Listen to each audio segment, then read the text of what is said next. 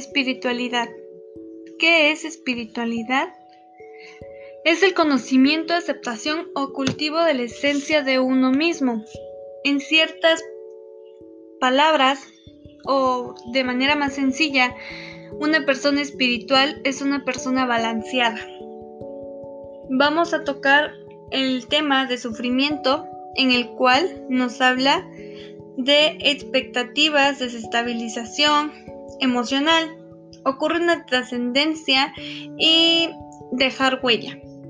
Para los primeros auxilios paliativos debemos de fomentar la confianza, la esperanza y la fe en sí mismos y en un poder superior en el cual puedan apoyarse nuestros pacientes.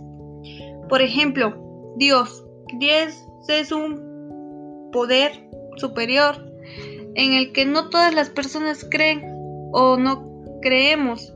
En lo personal, mi poder superior es Dios, porque soy católica y creo en Él firmemente.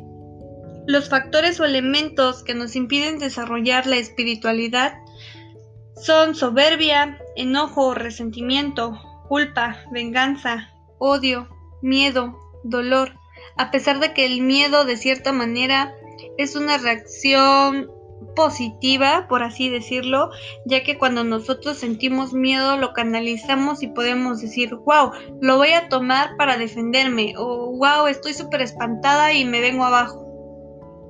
Eso hay que aprender a sobrellevar las cosas, a canalizar nuestras emociones, porque a la larga todo nos hace daño. Las personas que se enojan mucho, las personas que lloran mucho, envejecen aún más rápido. Imagínense una persona que tiene odio, rencor, que tiene resentimiento hacia una persona, no es feliz consigo misma. Incluso cuando esta persona está en la fase final de su vida, está a punto de culminar, puede tomar dos caminos, seguir en ese episodio o dar la vuelta a la página. Tomar todas esas emociones y dejarlas ir, dejar que fluya todo lo bonito, toda la paz. Debemos de que todos esos huecos que están llenos de toxicidad, de cochambre para nuestra persona, se convierta o que se llene de amor de cariño, de amistad, de esperanza, de fe, de todo lo positivo que tenemos en nuestras vidas. El primer paso para vivir una vida espiritual es paz, confianza y serenidad. Cuando nosotros vemos a nuestros pacientes que no están tranquilos, que sienten que algo les falta, es importante que nosotros hablemos con ellos, que se comuniquen con nosotros y nosotros poder entenderlos. Ahí entra la empatía. Hay que indicarles o decirles que si se sienten, se sienten muy intranquilos, hagan ejercicios de respiración. Esto es muy bueno, ya que la respiración funciona como un combustible para nuestro cuerpo y en el ámbito laboral tan caracterizado por momentos de presión y estrés, funciona perfectamente. Hay que aprender a reducir esas tensiones con las que vivimos diariamente.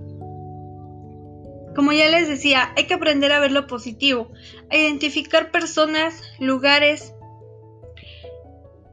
a personas bondadosas, a personas compasivas, dejar ir esos vínculos tóxicos, esos vínculos que nos hacen daño, que nos envenenan el alma. Hay que saber dejar ir, no hay que acumular, hay que dejar salir, hay que dejar escapar, para que nosotros estemos bien. Hay que vivir con alegría, con serenidad y sobre todo con paz interior.